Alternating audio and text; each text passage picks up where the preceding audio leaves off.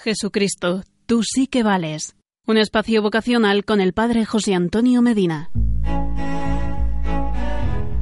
Hola, ¿qué tal? En estas reflexiones sobre la vocación sacerdotal que venimos compartiendo, creo que ya es momento para que nos preguntemos, ¿hemos hecho lo suficiente por las vocaciones sacerdotales? ¿Qué podemos hacer para ser instrumentos de Dios y suscitar y hasta provocar el llamado de Dios en nuestros jóvenes? Todo católico acepta que la Eucaristía es el centro de nuestra iglesia, de nuestra fe. Es el símbolo divino que se derrama del corazón de Jesucristo. Con el don de la Eucaristía entendemos que nos abraza el amor, el Emanuel, el Dios con nosotros.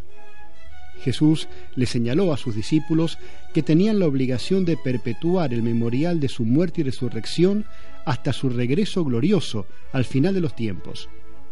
Para esto hacen falta sacerdotes que nos den cada día este sagrado alimento. Desafortunadamente nos enfrentamos al reto de la falta de vocaciones durante este siglo XXI. Hay menos seminaristas en los seminarios de los países desarrollados, lo que ha dado resultado que muchos de ellos han cerrado. Ante la variedad de las tentaciones contemporáneas y sintiéndose poco apoyados y confusos, también algunos sacerdotes están abandonando sus obligaciones y su grey. Por tanto, como católicos convencidos y comprometidos, debemos reforzar y preservar las vocaciones. Es esta nuestra responsabilidad Debemos seguir los pasos de Jesucristo y caminar como Él lo hizo al construir su iglesia.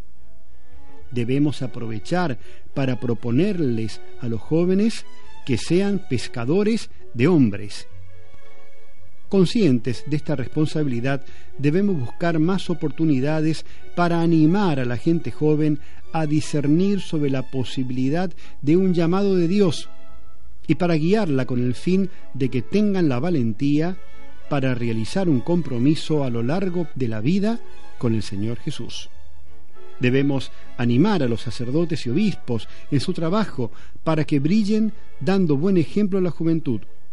Como dijo el Papa emérito Benedicto XVI, todo sacerdote, toda persona consagrada, fiel a su vocación, irradia el gozo de servir a Cristo y mueve a todos los cristianos a responder al llamado a la santidad. Pidámosle a nuestro párroco que en la parroquia se celebre la misa y se diga una oración diaria por las vocaciones.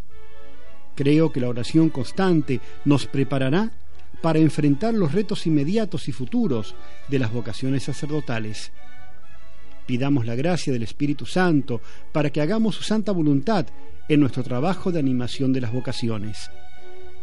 Jesucristo, sumo y eterno sacerdote, tú sí que vales ¿Y tú que me estás escuchando, no te animas a seguirle?